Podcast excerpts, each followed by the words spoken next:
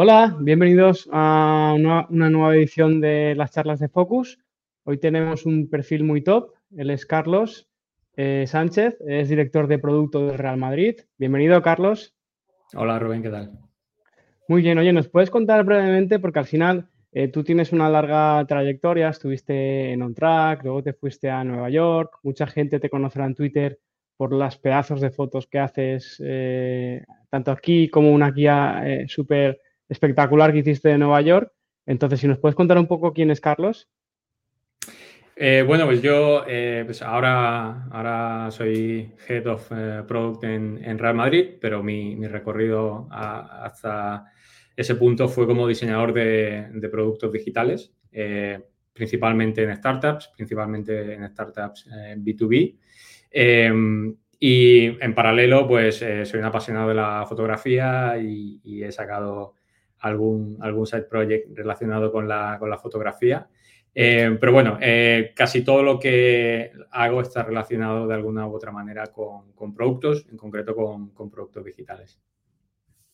Vale, o al final, porque muchos de nuestra audiencia son, son SaaS B2B, entonces, al final, eh, últimamente hemos escuchado mucho la importancia de, de, lo que tienen los diseños y los sistemas de diseño en, en, en un SaaS. O sea, no sé si creo que sería una buena temática para, meternos eh, ahí y decir, oye, alguien que no que está empezando, sino que ya lleva un poco de tiempo, ¿cuál es el momento oportuno para darle ese toque ya, esas pinceladas de un poco armonizar todo en el diseño con sistemas de diseño?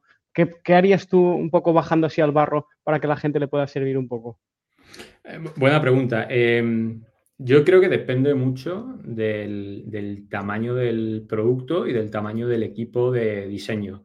Eh, igual no es una opinión muy popular, pero no creo que un sistema de diseño sea imprescindible en el 100% de los casos. Un sistema de diseño es algo que a partir de cierto momento te puede ayudar y mucho. Eh, por ejemplo, para nosotros ahora en el Real Madrid sería inconcebible trabajar eh, con un, sin, un sistema de diseño.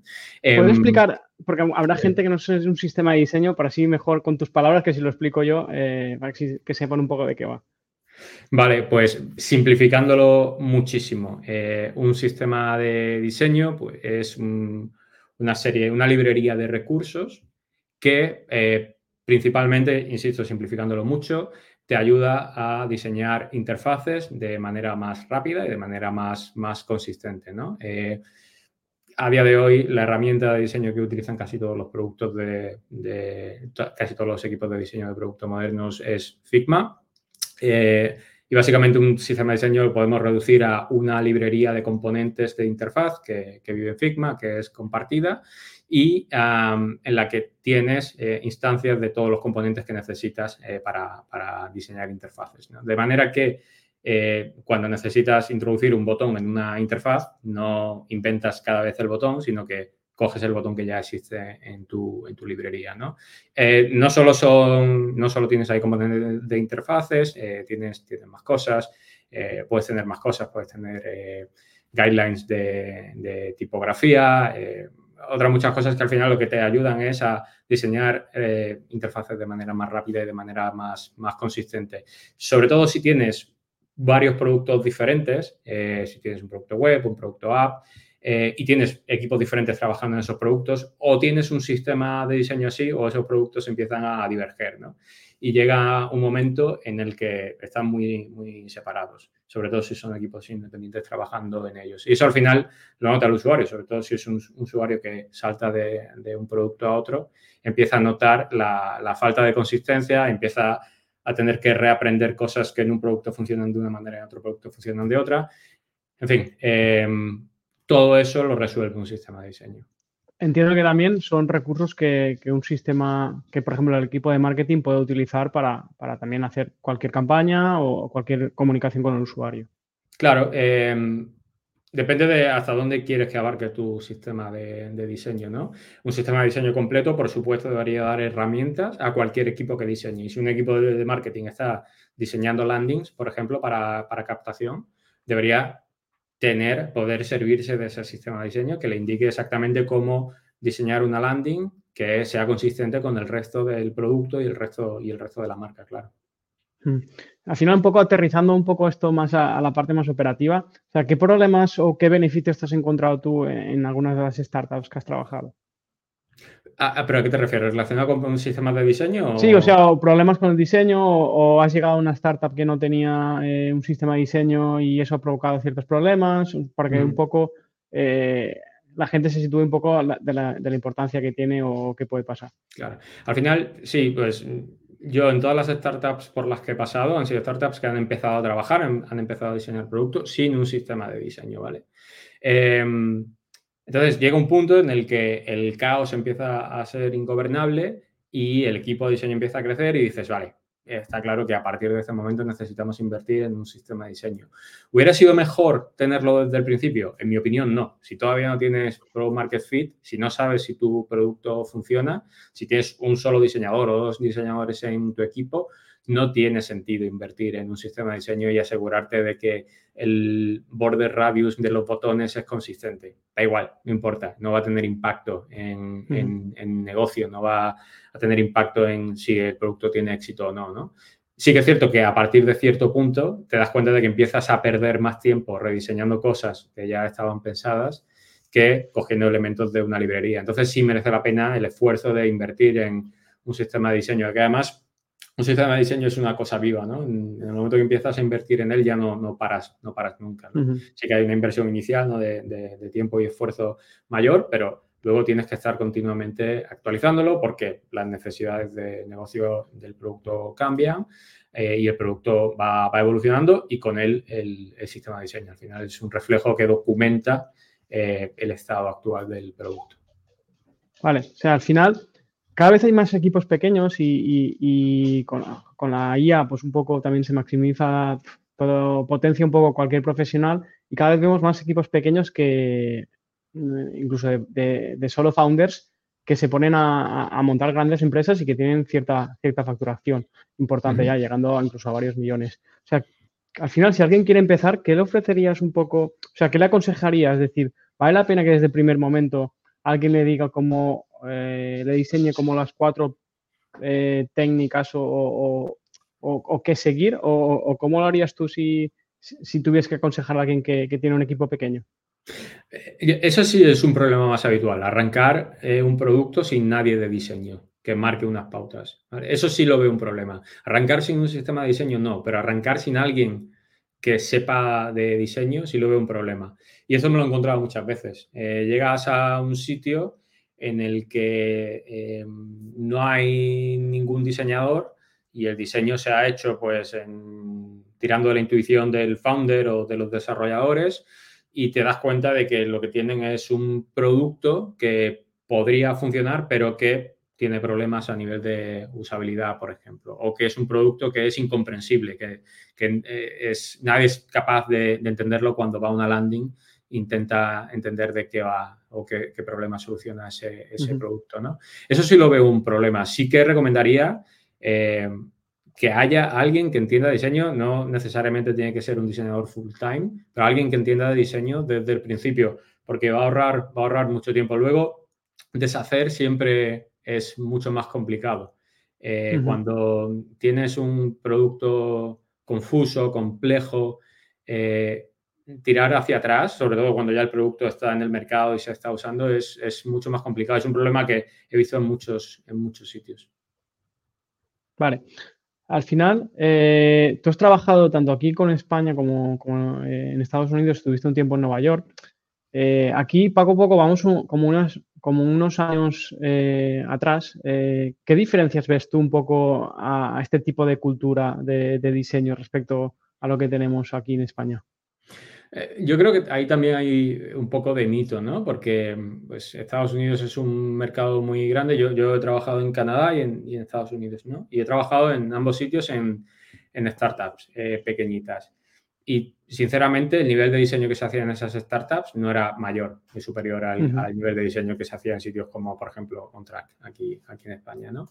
Em, sí que es cierto que, pues, mm, eh, son mercados muy competitivos en los que pues, las, las gafas, ¿no? las, las grandes tecnológicas, se llevan gran parte del, talento, ¿no? Entonces, eh, ya te digo, eh, no todas las startups, sino todas las empresas tienen un nivel de diseño, de diseño excelente. Hay de todo, igual que hay aquí, lo único que a mayor escala. Vale, vamos un poco avanzando antes de hablar un poco de tu puesto actual del Real Madrid. Tú al final eh, tienes también varios side projects, uno de ellos eh, que es la guía. Al final tú vendes producto, eh, o sea, al final haces go to market y al final aquí mucha gente pues está interesado en una temática es go to market. ¿Cómo vendes esos productos? ¿Haces una preventa? ¿Cómo lo comunicas? ¿Te, te apalancas un poco en tu marca personal? Si nos puedes contar un poco cómo es el proceso, oye, haces el libro eh, o haces el producto que sea, eh, ¿cómo llegas a, lanzarlo? Vale, pues yo tengo una guía fotográfica de Nueva York que salió hace creo que tres años y ahora eh, voy a publicar una, segunda guía también de Nueva York, pero con un formato diferente a la primera. Em, yo la primera guía em, que lancé la, la enfoqué 100% como si fuera un producto digital. Eh, yo vivía en Nueva York, eh, salía con mi cámara todos los días, compartía por redes sociales las fotografías y lo que empecé a ver fue que, primero, que esa fotografía funcionaba muy bien, pues tenía métricas que me, decían que eso funcionaba, likes, retweets, eh, engagement, y empecé a notar que además se repetían, cada vez que compartía fotografías, se repetían siempre las mismas preguntas. ¿De dónde está hecha esa fotografía y cuáles son los parámetros de la imagen? ¿no? La primera pregunta suele venir pues, de, gente que tenía planificado viajar a Nueva York y quería visitar ese sitio o hacer esa misma fotografía. Y la segunda de gente que le gusta la fotografía, interesada en aprender fotografía, que eh, quería saber cómo se ha hecho una, foto concreta. Entonces, viendo que había una necesidad muy clara, eh, pensé que eso que hacía a diario por Twitter, que al final era contenido efímero que se acababa perdiendo, que podía tener sentido empaquetarlo, darle forma de, producto que resolviera esos problemas, ¿no? esas necesidades que yo había identificado que parecía que tenía un, grupo de gente grande. Entonces, eh, eh, pues, hablé con, algunas editoriales, al final el proyecto salió adelante con, libros.com, que, es una editorial que eh, todos los proyectos que lanza son a través de campañas de, crowdfunding, cosa de la que yo no tenía absolutamente ni idea, no había hecho nunca ninguna campaña y fui de la manita de ellos que me guiaron por, todo el proceso y aprendí mucho, ¿no? Pero sí que vi que era, eh, que a mí personalmente me ayudó mucho en el go-to-market el contar todo el proceso a, a, través de redes sociales, ¿no? Te das cuenta de que si a la gente le interesa el contenido, pero a la gente también le interesa mucho el cómo se hace el contenido, ¿no? cómo se llega a hacer ese contenido. Yo lo hacía con las fotografías, contaba mucho el detrás de la cámara, cómo he hecho esta fotografía, y lo hice también con el propio libro, ¿no? todo el proceso de, edición del libro. ¿no? Entonces, bueno, eso acabó eh, convergiendo en un libro físico que salió y funcionó, funcionó bastante bien. Y ya te digo, creo que la clave para mí fue eh, enfocarlo como si fuera un producto digital que lanza al mercado para resolver eh, un pain concreto que, he identificado eh, y, con mucha interacción con el consumidor final, el usuario. ¿Y eso utilizaste, qué canales utilizaste? Twitter sí, porque es uno de los principales que comunica, que, con los que te comunicas. ¿Alguna, ¿Algún canal más? Yo personalmente, principalmente Twitter. Al final es mi, mi canal principal, donde tengo mayor número de seguidores uso Instagram también, pero de manera muy secundaria. Y luego es cierto que al ser un proyecto que no lancé yo solo, que lancé con libros.com, libros.com sí que tenía el arsenal completo de, canales de marketing, ¿no? Eh, eh, sobre todo eh, mucho email marketing, también mm, paid en, Instagram y en, y en, Twitter, ¿no? Pero yo personalmente casi todo el esfuerzo lo pongo, casi todo el foco lo pongo en Twitter. Muy bien. O sea, hablando un poco de Twitter, ¿has notado un poco, porque sí que lo he visto un poco menos alcance ahora con, algunas publicaciones orgánicas? Sí, sí que hay cambios. ¿eh? Yo eh, pago por el, por el Blue Check eh, y pago porque, porque me, compensa. al final, lo que, lo que gano con ingresos por, el alcance de mis tweets más o menos se compensa con, lo que tengo que pagar mensualmente por el Blue Check. Y sí que noté e, ese periodo, yo, yo era usuario verificado, perdí la verificación a la vez que todo el mundo. Sí que noté que en ese periodo en el que estuve sin verificación el alcance era menor y sí que parece que una vez que volví a pagar o que empecé a pagar para recuperar el, blue check, el verificado, que el alcance más o menos se, equiparó al, que tenía, al que tenía antes. Sí que noto que lo que, bueno, mm, el, algoritmo eh, es público, sabemos que menciones eh, penalizan muchísimo, que enlaces penalizan muchísimo. Em, que contenido multimedia eh, ayuda. Eh, entonces, bueno, eh, conociendo el algoritmo, más o menos encuentras la manera de que lo que publiques intente llegue al mayor número de, gente posible. Muy bien, muy bien.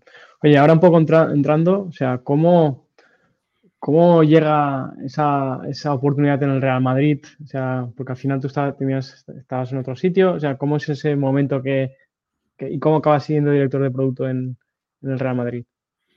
Pues eh, por casualidad, es una cosa que, no estaba buscando. Yo en ese momento em, seguía trabajando para, para TeamPay, que es la, startup eh, neoyorquina en la, que, en la que estaba. Era Lead Pro Designer y pues en ese momento eh, pues, se me plantea la posibilidad de unirme al, Real Madrid como, como objeto Pro, que era para mí un, un salto importante porque o sea, yo venía de liderar equipos de diseño de producto, pero no equipos de, producto como tal. Eh, y además, eh, pasa una cosa, al menos en España, y es que casi todo el mundo que llega a puestos de liderazgo de producto suele venir de haber sido previamente product manager, no product designer. Mm. Eh, tenemos esos dos roles habituales en los equipos de producto y es verdad que mm, suele haber un techo ahí para los diseñadores de, de producto. ¿no? Em, entonces, bueno, em, en mi caso, pues, pues era una oportunidad que, no te voy a engañar, me daba, me daba cierto vértigo, pero, pero me veía preparado y, me apetecía el reto, ¿no? Y bueno, pues dos años después, haciendo balance, creo que fue una, decisión acertada. Creo que el, venir de, diseño, em, pues me hizo llegar al puesto con algunas carencias, pero también con, eh, con cosas, eh, con habilidades que me han sido súper útiles y que normalmente alguien que viene de ser product manager que no trae, tiene que aprender. Al final compensas una, una cosa con, con, la otra. Y, y, creo que perfectamente eh, se puede hacer ese, ese recorrido y que para ciertos tipos de, de empresas, nosotros al final somos B2C eh, puro, para nosotros de diseño muy importante. El venir de diseño seguramente me, haya ayudado bastante a que lo que estemos haciendo esté funcionando. Sí, quizás una empresa B2B igual eh, una figura más que ha tenido más contacto con, el cliente como un product manager eh, puede ser tener otro tipo de habilidades y por al final también como tú estás acostumbrado con o sea, un design está más del touch digital con, con final con el usuario y puede ser un buen approach también. ¿Cuáles, ¿cuáles son tus, tus, funciones allí? ¿Cómo es un día eh, allí cuando llegas a trabajar en Real Madrid? A ver, eh, nosotros, eh, eso es una cosa que me preguntan mucho, ¿no? ¿qué, hace un, un, Head of Product en el Real Madrid? ¿Qué productos digitales tiene o qué productos tiene el Real Madrid? Lo primero, aclarar que nosotros solo hacemos productos digitales, ¿no? No, entramos en, en productos físicos. Y hacemos básicamente eh, tres tipos de productos. Eh, productos que entregan contenido a, fans, contenidos, noticias, vídeos, etc. Em, productos que venden cosas a, fans, camisetas, entradas, etc. Eh, y estamos empezando a hacer una tercera categoría de producto em, que son productos que elevan una experiencia física. ¿no? Y bueno, pues, mm, esto está muy relacionado con, con, el nuevo estadio donde empieza a haber muchas oportunidades de introducir capas digitales eh, en torno a, experiencias físicas. ¿no? Entonces, em, yo al final lo que hago es eh, asegurarme de que eh, hacemos productos que de verdad resuelven necesidades y demandas reales de, nuestros fans y que están alineados con nuestra estrategia de, negocio a nivel, a nivel global. Porque ahí, claro, mezcláis como diferentes eh, soluciones que son diferentes modelos de negocio en sí. Tienes una parte, la venta de producto, que es un e-commerce, y, la parte eh, que es un, más una suscripción, porque recientemente sí que habéis lanzado más un modelo de suscripción con nuevas experiencias. ¿Cómo compagináis los objetivos de unos y los de otros? No sé si lo puedes contar. Em, a ver, nosotros em, tenemos más foco puesto a día de hoy en la parte que creemos que tiene más margen de mejora, que es la, suscripción de, fans, el, modelo de suscripción que, tenemos. Em, lo que estamos haciendo es digitalizar un, modelo que, era que lleva funcionando muchos años y funcionando súper bien pero que era muy, muy analógico, eh, lo estamos intentando digitalizar. Eh, por ejemplo, eh, hace pocos meses hemos lanzado RM Play, que es nuestra propia plataforma de streaming. En lugar de cobrar por ese servicio de manera independiente, lo que estamos haciendo es incorporar todas estas cosas como beneficios de la suscripción ya, ya existente. Básicamente tenemos un programa que se llama Madridistas, que tiene dos tiers, un tier gratuito y un tier de pago que, es Madridistas Premium. Eh, y todo lo que vamos haciendo lo vamos repartiendo entre esos dos tiers. ¿no? Hay una base eh, gratuita eh, que ofrecemos a, cualquier fan que esté registrado como madridista. Luego un segundo nivel de contenido un poco más exclusivo que ofrecemos en exclusiva a los, a los, a los madridistas premium. Y nuestro foco desde producto, aunque tocamos todo, eh, pero principalmente, o al menos en estos dos últimos años, ha, estado ahí. y luego nosotros, eh, pues Madrid tiene eh, pues una base de usuarios un poco particular, porque además de, nuestros fans, que evidentemente tratamos de que sean fans que estén registrados y si puede ser que estén suscritos, tenemos a, nuestros socios, que para nosotros son el usuario más importante, un socio de Real Madrid es el dueño, el dueño del club, y todo lo que hacemos para fans, eh, lo ofrecemos también a, nuestros socios, evidentemente de manera gratuita.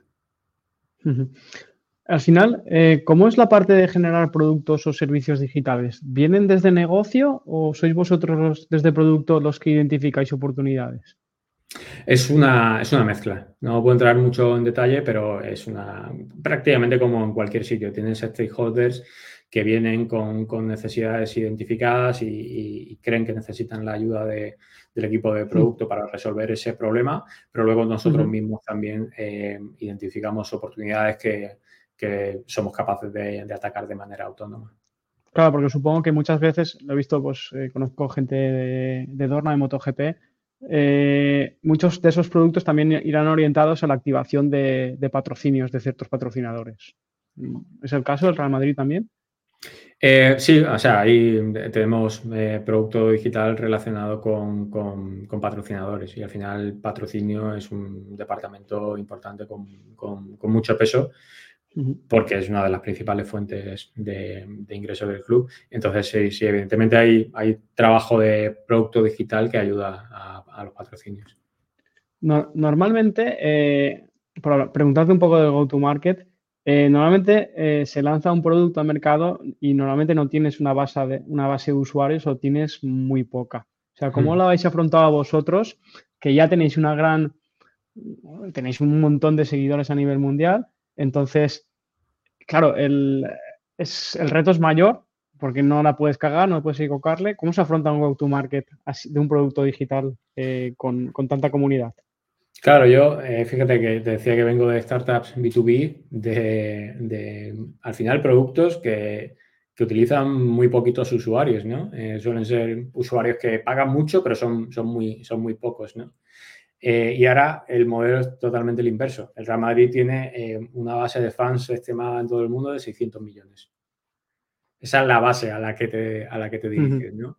Em, luego, pues vamos bajando. En redes sociales no tenemos 600 millones de usuarios, pero tenemos 500 eh, millones de, seguidores combinando todas las redes sociales. Esa es la gente a la que le puedes hablar de manera directa sobre lo que, lo que has lanzado. ¿no? Eh, y luego, eh, pues tenemos los visitantes, los usuarios registrados y los usuarios suscritos. ¿no?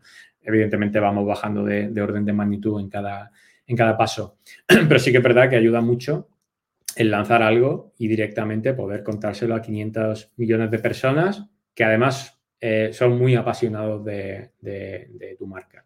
¿Vale?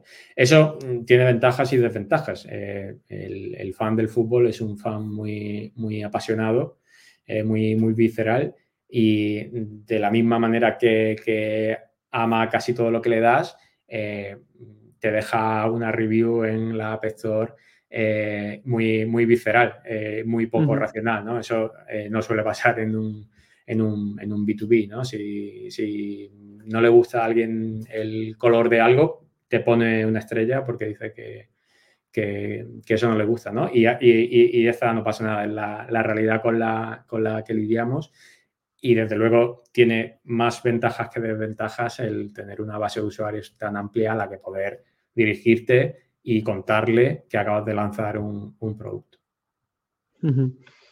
Al final has dicho que un poco uno de vuestros objetivos era mejorar un poco las suscripciones. ¿En qué métricas os habéis fijado? Si lo puedes decir, oye, eh, ¿tenéis OKRs? ¿Qué sistema teníais de medición? Eh, ¿qué eran, cómo, ¿Cómo medíais vosotros el cumplimiento de objetivos?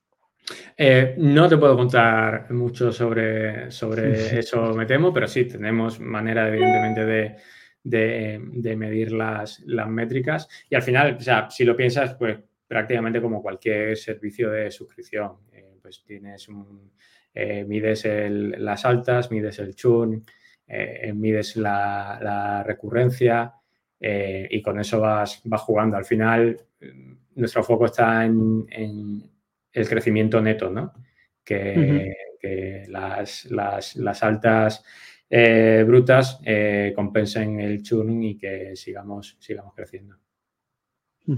Al final, todo este tema de, audiencia es un poco antes los clubes o, las grandes empresas no lo miraban tanto. Aquí en el Barça un poco es un poco más conocido porque al final Didac Lee es del ecosistema startup y lo que estamos metidos pues lo conocemos mucho y fue un poco de los que empujaron eh, hace muchos años en la directiva del Barça a hacer este tipo de, de la importancia de tener los activos digitales.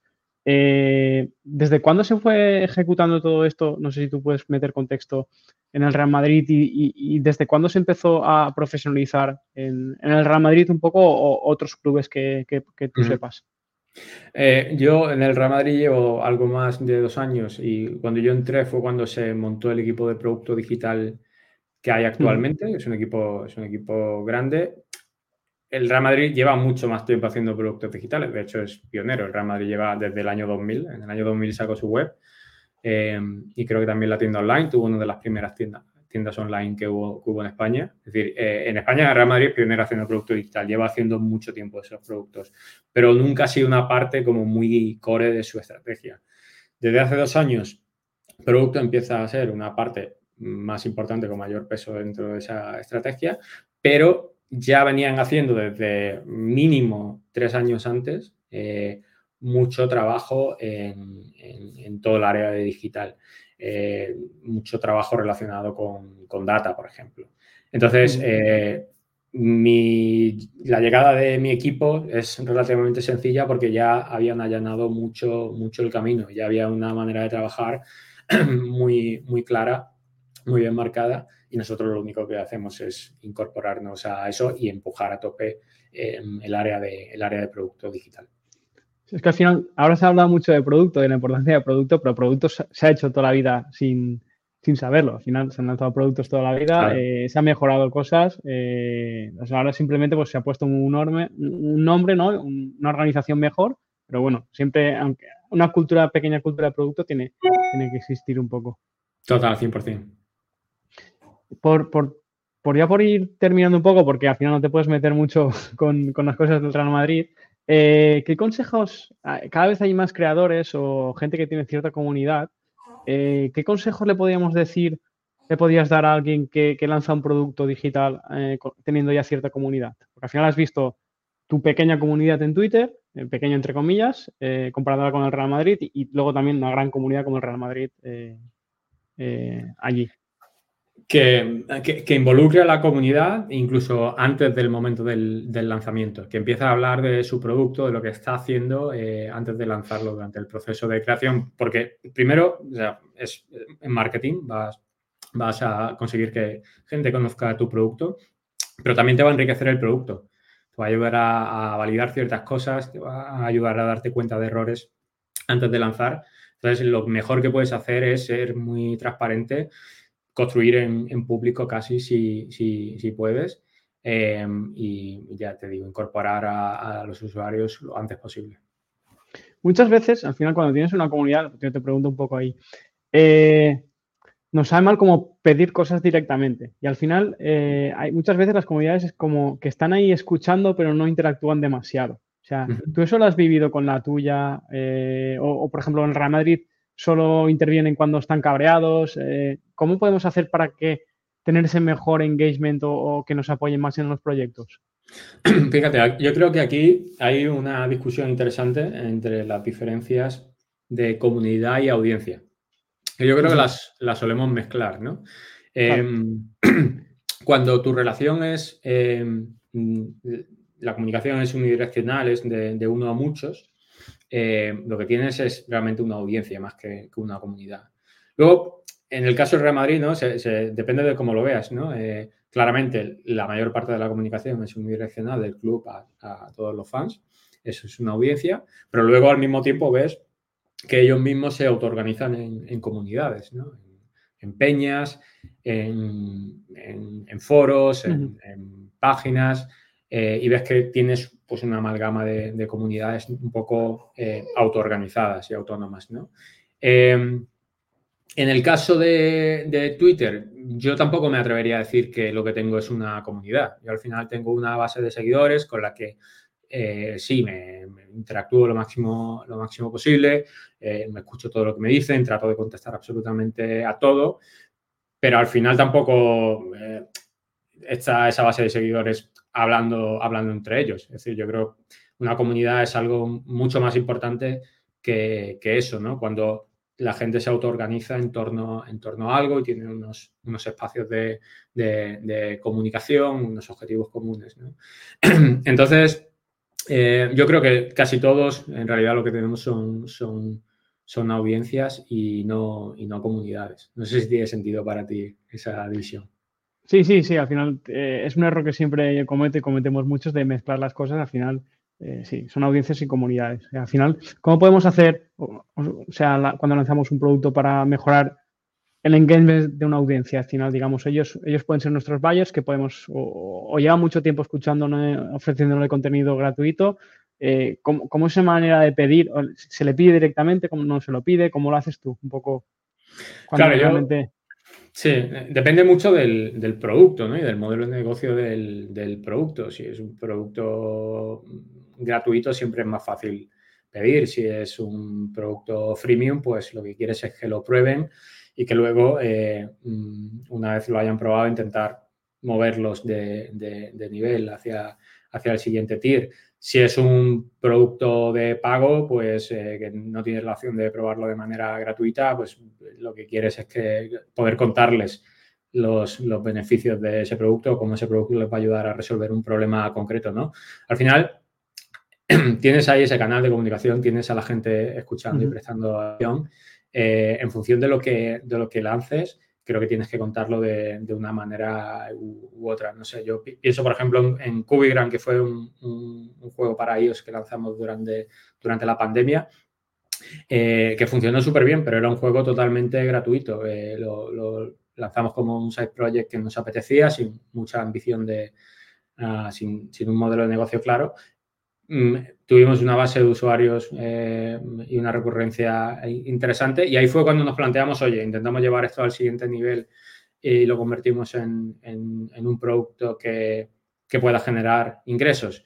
Y, empezamos a trabajar en eso. Al final, al final eh, nos desbordó un poco el tema porque era un side project eh, y, una vez que acabó la pandemia volvimos a las oficinas, dejamos de tener ese, ese tiempo y, y acabamos eh, despublicando el, juego con la idea de en algún momento recuperarlo, ¿no? Pero bueno, en ese caso eh, teníamos ya una audiencia, una base de, usuarios eh, recurrente que jugaba a diario súper super pasional y teníamos muy claro que había una base de esos usuarios que, que iban a estar dispuestos a, a, pagar más. Bueno, creíamos, ¿no? Teníamos la hipótesis de que eso iba a ser así y, estábamos eh, con la idea de, de, validarlo, ¿no? Que ya sabemos todos que hasta que no, hasta que no. Que no ponen una tarjeta. Efectivamente, no hay una validación, una validación real, ¿no? Pero bueno, era un modelo en el que nosotros, era un juego que eh, básicamente lo que hacía era publicar un, un cubo que era una especie de puzzle al día. Entonces, eh, durante esas 24 horas todo el mundo jugaba al, mismo cubo y podías ver las puntuaciones de todos los usuarios. Em, pero una vez que jugabas ese cubo no podías volver a jugar hasta, hasta 24 horas después, ¿no? Eh, eso funcionó muy bien, ¿no? Porque la gente estaba muy pendiente de jugar a diario y no perderse el cubo de ese día y saber cómo competía con el resto de, la gente. Pero había gente que quería más, decía, quiero jugar eh, todo, todo el día, ¿no? Entonces, lo que eh, nos lo decían mucho y lo que habíamos pensado era un, modelo en el que bien pudieras comprar paquetes de cubos para jugar por libre o pagar una suscripción que te permitiera jugar cubos ilimitados en paralelo a esa competición diaria que sabíamos que era lo que alimentaba la, recurrencia diaria. Claro, y ahora ese juego, juego lo despublicasteis, eh, pues supongo que os consumía también muchos recursos a vosotros y, y bueno, la verdad. Sí, claro, y bueno, el tiempo y al final, claro, cuando lanzas una cosa que empieza a ser utilizada por mucha gente, también te cuesta pasta en servidores. Entonces teníamos un, producto que no generaba ingresos y que nos, estaba costando una pasta en, claro, servidores. Hay que tomar nota, cuando hacemos features, lanzar features es relativamente fácil, el mantenerlas eh, es complicado. Efectivamente, efectivamente. eso es una cosa que cualquiera que haga producto acaba entendiendo antes o después, normalmente a las, a las malas. Bueno, Carlos, eh, muchas gracias por tu tiempo y te dejo descansar con tu, lo que puedas con tu reciente paternidad. Así que muchas gracias por, por tu tiempo. Muchas gracias, Rubén, por invitarme. Un abrazo fuerte. Chao. Un abrazo. Chao.